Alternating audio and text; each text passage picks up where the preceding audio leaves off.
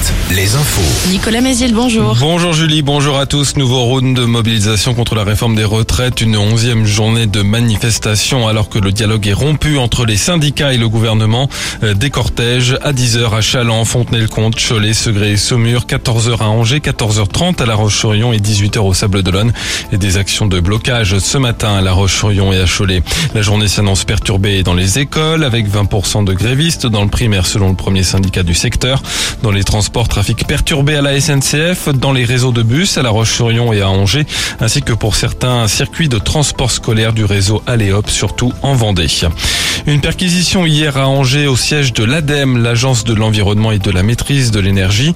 Selon le courrier de l'Ouest, il pourrait s'agir d'une enquête pour des soupçons de favoritisme. Elle ferait suite à une plainte déposée par une société spécialisée dans la mesure des émissions de CO2. Celle-ci reprocherait à l'ADEME de ne pas avoir lancé un appel d'offres pour le choix du prestataire en charge d'une plateforme numérique. Un job dating à destination des jeunes ce jeudi à Cholet. 500 postes sont proposés en fin de journée. C'est à l'autre usine. Euh, Des emplois saisonniers, des contrats étudiants ou d'alternance entre autres. Le foot, une marée humaine hier soir euh, sur euh, la pelouse de la Beaujoire. Les supporters du FC Nantes ont envahi le terrain après la qualification des Canaries pour la finale de la Coupe de France, leur deuxième consécutive. Victoire 1-0 contre Lyon. Nantes affrontera Toulouse ou Annecy au Stade de France le 29 avril. Ce jeudi, dernier match de poule pour les Bleus et au Mondial de Montaigu. Les jeunes de l'équipe de France affrontent le Danemark ce soir.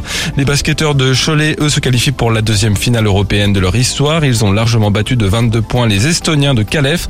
Ils affronteront les Polonais de Włocławek pour remporter la Coupe d'Europe FIBA. Match aller en Pologne le 19 avril, retour à la Meilleray le 26. Et puis la météo, une perturbation nous apporte un ciel couvert avec quelques gouttes et de rares rayons de soleil. Les maxi 14 à 16 degrés. Très bonne journée à tous.